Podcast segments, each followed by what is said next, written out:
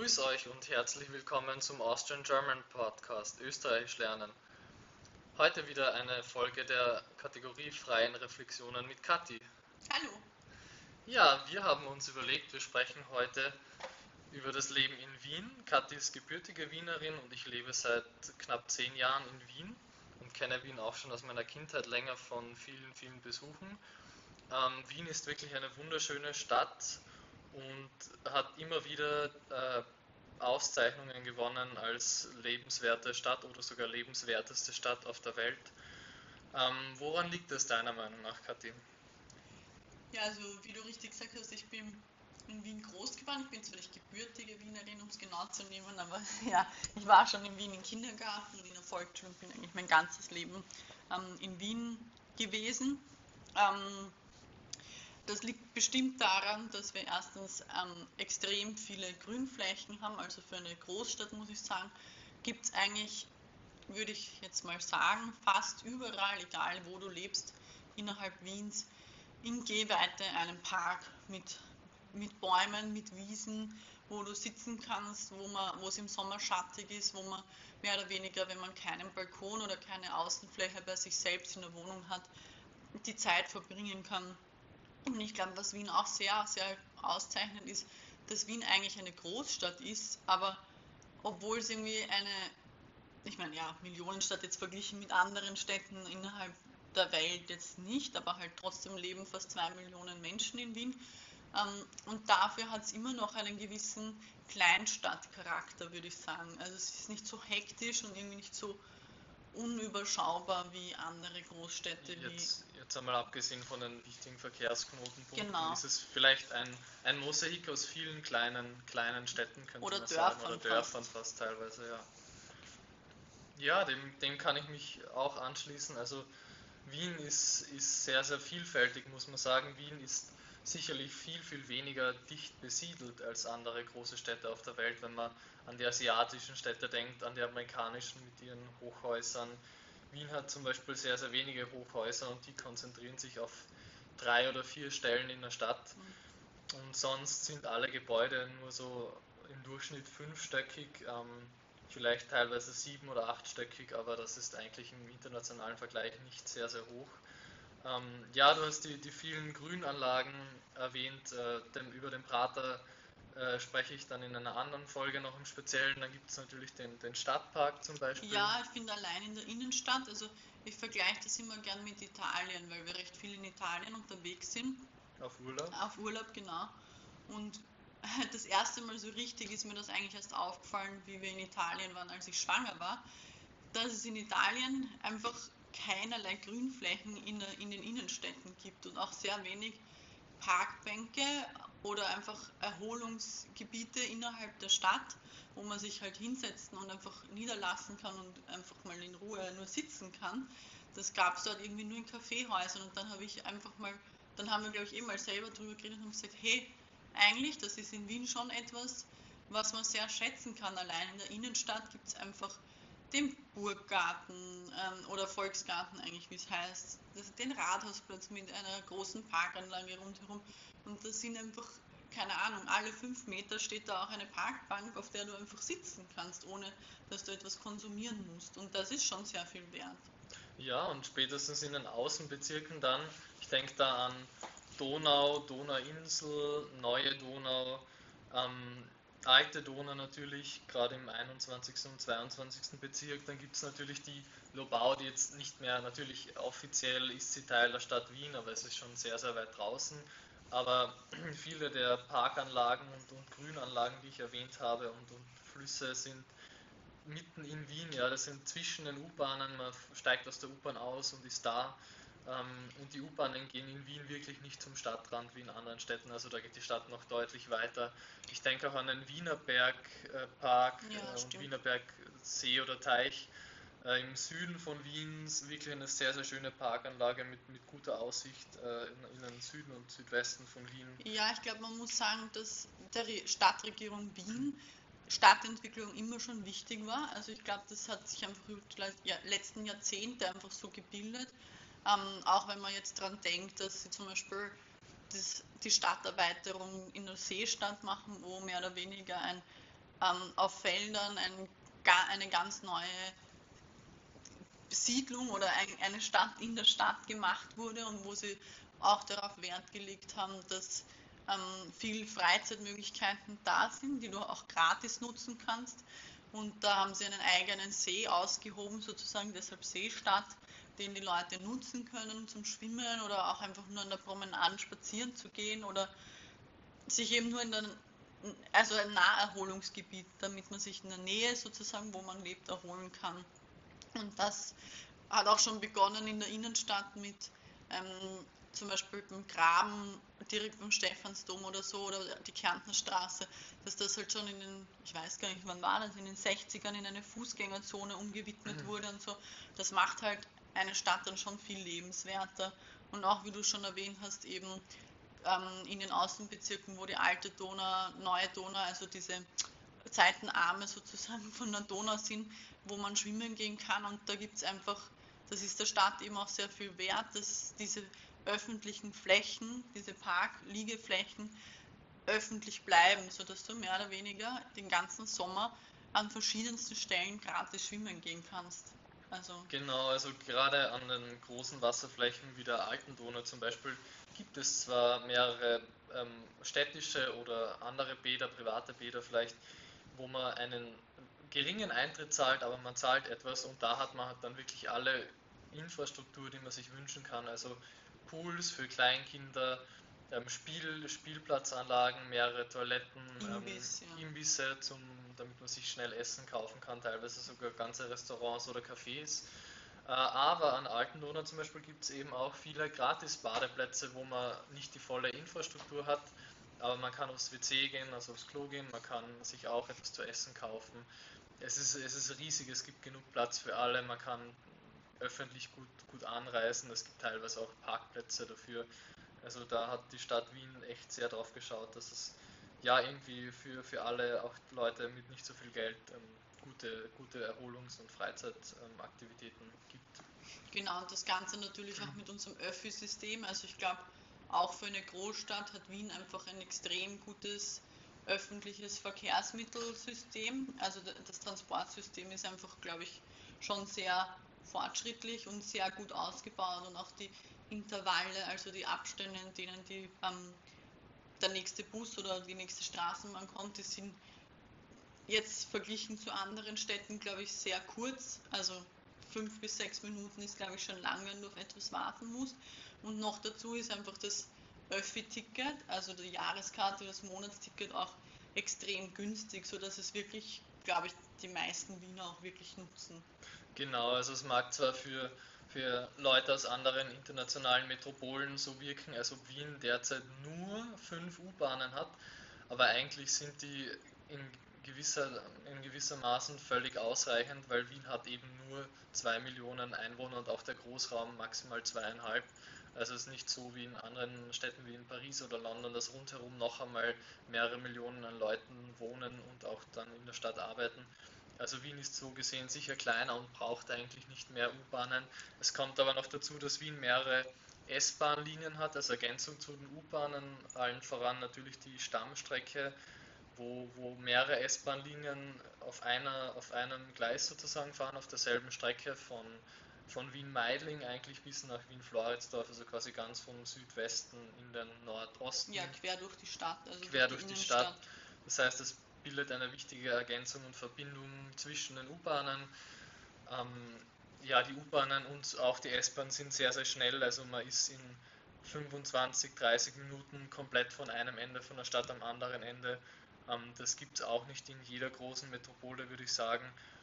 Ähm, die Intervalle, so wie du gesagt hast, sind irrsinnig dicht, also in, in den Hauptverkehrszeiten, also quasi zur Rush Hour fahren die U-Bahnen in 3-Minuten-Takt und auch die S-Bahn fährt eigentlich den ganzen Tag fast im 3-Minuten-Takt. Das ist wirklich, wirklich genial, muss man sagen. Ähm, es, gibt, es gibt sehr, sehr viele Straßenbahnen, die in Wien schon mehr als 100-jährige Tradition haben. Busse. Äh, Busse, es gibt unzählige Buslinien, also viele, viele der Straßenbahnen, gerade in den Außenbezirken, äh, fahren sehr, sehr schnell, man kommt schnell voran, weil sie weil die Ampeln äh, auf grün schalten, wenn die Straßenbahn kommt. Das heißt, das ist immer sozusagen irgendwie getimt oder wird von die Straßenbahn sendet ein Signal, damit die Ampel auf grün schaltet und dann kann die Straßenbahn gleich weiterfahren, ohne ja. zu warten. Ich glaube, da hat Wien halt auch einfach oft nicht gescheut, Geld in die Hand zu nehmen, wie man sagt, also Geld auszugeben, ähm, um eben die öffentlichen Verkehrsmittel auszubauen und auch immer zu modernisieren, neue Technologien einzubauen. Und ich denke da gern oder oft an unseren Freund aus Lettland, der dort in der Stadtentwicklung in Riga arbeitet oder gearbeitet hat und der jedes Mal extremst begeistert ist, wenn er nach Wien kommt, über prinzipiell das Stadtentwicklungskonzept und auch über die Öffis ähm, und immer total begeistert ist von den neuen, unter Anführungszeichen, ähm, wie sagt man, Verkehrsanlagen und, und den ganzen dazugehörigen Anlagen, genau. genau. Ähm, ja, also Wien, Wien ist da sicher schon sehr weit, vielleicht eine der besten Städte der Welt, was den öffentlichen Verkehr äh, betrifft. Nicht, nicht zuletzt deshalb, weil der Preis für eine Jahreskarte sind nur 365 Euro. Das heißt nur 1 Euro am Tag genau. dafür, dass man so viel man will in ganz Wien fahren kann am Tag und in der Nacht. Es gibt keine Nachtaufschläge. Auch in der Nacht fahren die, die öffentlichen Verkehrsmittel teilweise sehr, sehr oft. Also vor Wochenenden und Feiertagen fahren die U-Bahnen eigentlich durchgehend in der Nacht in 20 Minuten Takt oder so immerhin und die Straßenbahnen und Busse werden dann als Nachtlinien geführt. Da fahren nicht alle, aber trotzdem kommt man auch in der Nacht dann vom, ja. vom Fortgehen immer heim. Ähm, ja, ein, eine weitere U-Bahn-Linie ist gerade im Bau und wird in ein paar Jahren, ich glaube 2025 oder 26 eröffnet. Das, das wurde, wurde, mehrfach verschoben, muss man sagen. Äh, die U5, äh, wer, wer Wien kennt, weiß, es gab Jahr, Jahre und Jahrzehnte lang U1, 2, 3, 4 und U6. Die U5 wurde aus verschiedenen Gründen nie gebaut, war aber geplant und deswegen war die Nummer 5 schon vergeben. Und jetzt endlich wird die neue U-Bahn-Linie U5 gebaut. Für viele Menschen sicher ein, eine wichtige Querverbindung durch die Stadt. Ähm, also es wird auch weiterhin investiert, auch was eben die, die S-Bahn-Strecke durch Wien betrifft. Äh, von meiner Seite ein kleiner Kritikpunkt ähm, ist das Radwegsystem. Das wollte ich auch schon Das wollte Katja auch schon sagen. Ähm, wir sind beide leidenschaftliche Radfahrer. Wir kennen sehr, sehr viele Radfahrerinnen in Wien. Ähm, und ja, während man in den Außenbezirken, weil oft weniger Verkehr ist und es sogenannte verkehrsberuhigte Zonen oder Straßen gibt, äh, kann, man, kann man eben in den Außenbezirken sehr, sehr gut mit dem Rad fahren und braucht sich auch nicht so sehr um die Sicherheit sorgen, aber in, den, in der Innenstadt ist es oft wirklich mühsam, sich mit dem Rad fortzubewegen.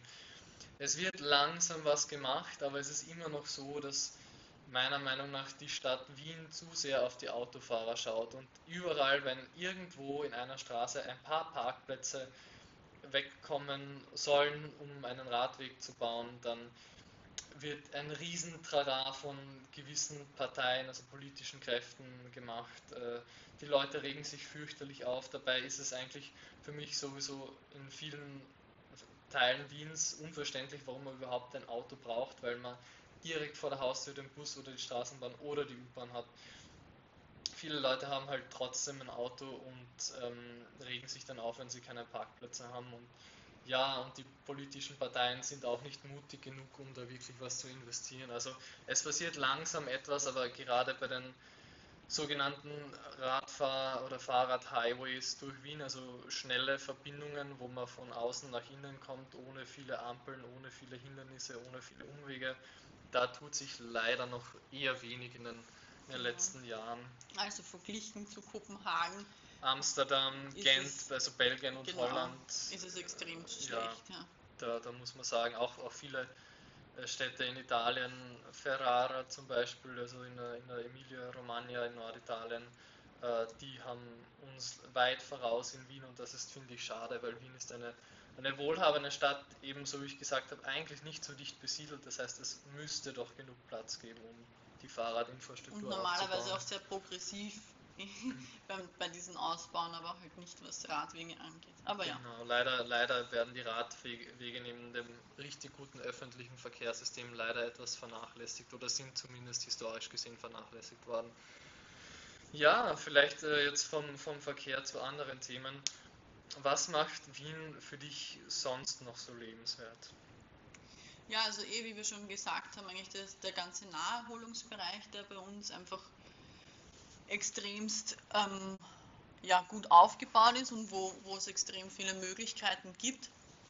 Auch prinzipiell einfach, dass die Stadt viele Sachen für Freizeit gratis zur Verfügung stellt. Also kulturell, kulturell zum Beispiel, genau. da gibt es den ah. sogenannten Wiener Kultursommer, wo an vielen, vielen Orten in der Stadt im Sommer äh, gratis Musikbühnen mit Konzerten, mit Kabarett, also Comedy, mit allen möglichen anderen Acts und, das und Unterhaltungsmöglichkeiten äh, zu finden sind im Sommer. Oder das schon sehr bekannte Donauinselfest Ende da, Juni. Genau, Ende Juni quasi noch vor den Schulferien das Donauinselfest auch gratis von der Stadt Wien gesponsert.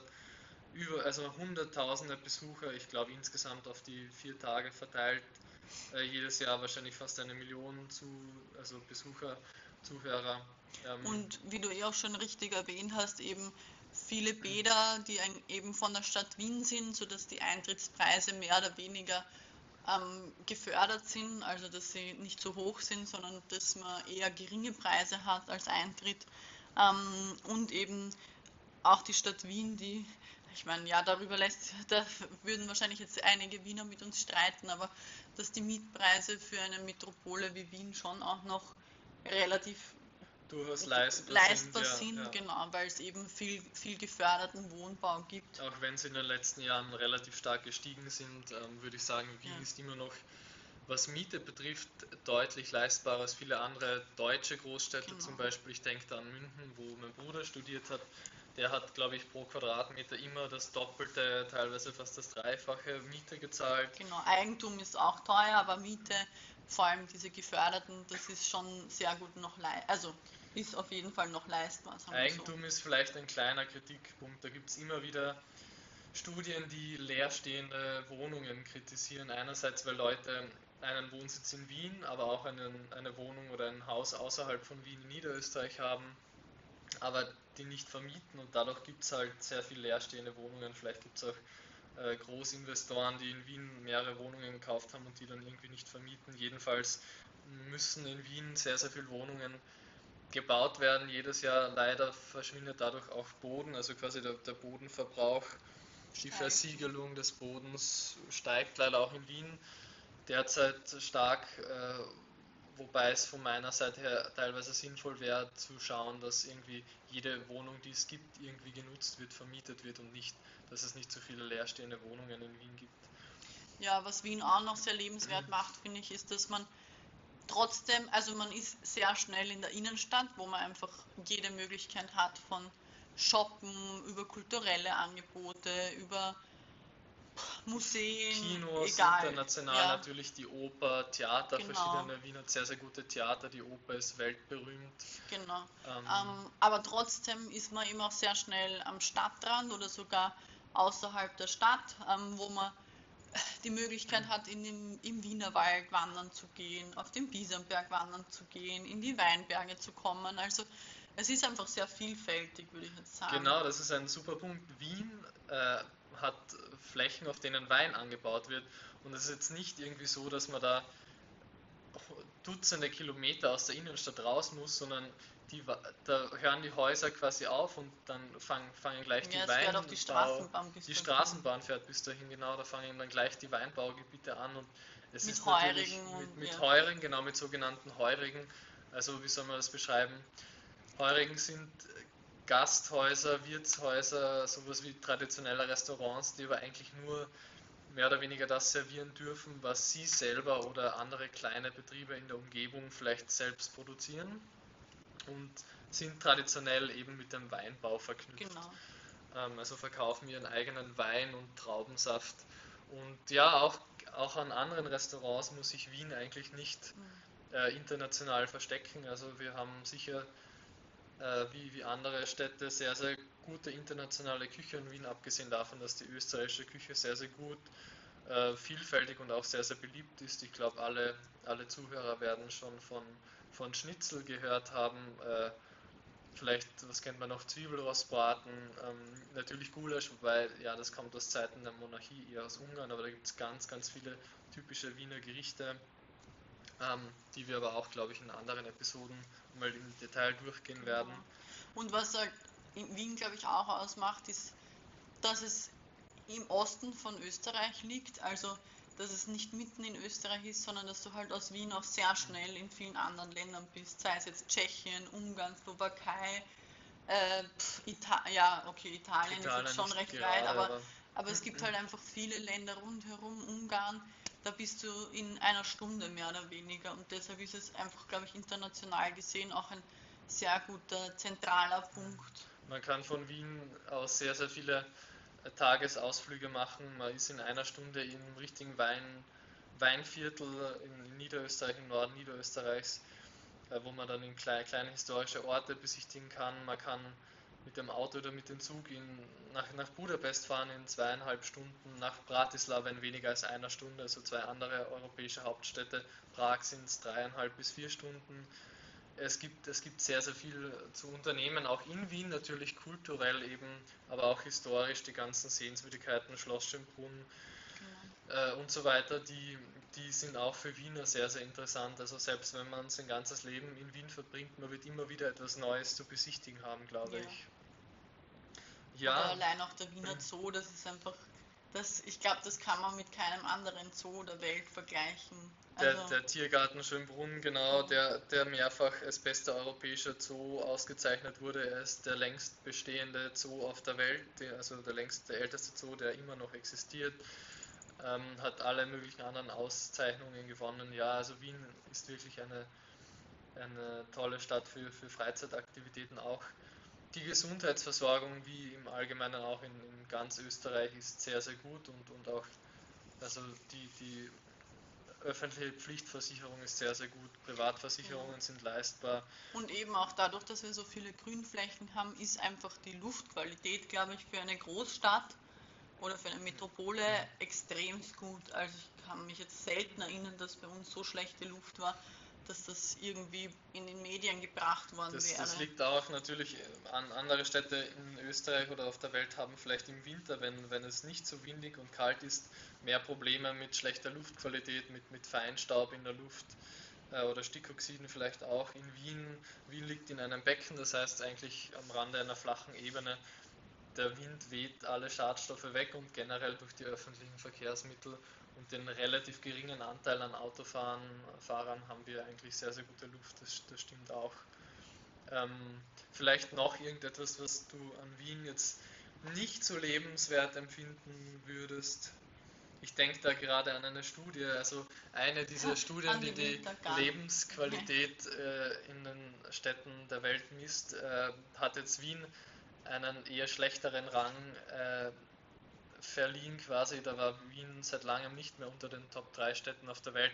Unter anderem wegen der Unfreundlichkeit genau. neben, neben der Covid-Maßnahmen der letzten Jahre. Also da war ein Kritikpunkt, dass Wien und Österreich generell sehr, sehr streng waren in der Covid-Zeit, sehr, sehr viele Restriktionen, also Einschränkungen implementiert haben aber genau wegen der Wiener Unfreundlichkeit, über der die Wiener wir, der, dem Wiener Grant, über den wir auch noch separat reden werden oder schon geredet haben, erwähnt teilweise haben schon, ja. erwähnt haben, ist genau diese Unfreundlichkeit gegenüber gegenüber Neuem, gegenüber Fremden ist leider in Wien erstaunlicherweise sehr hoch ausgeprägt.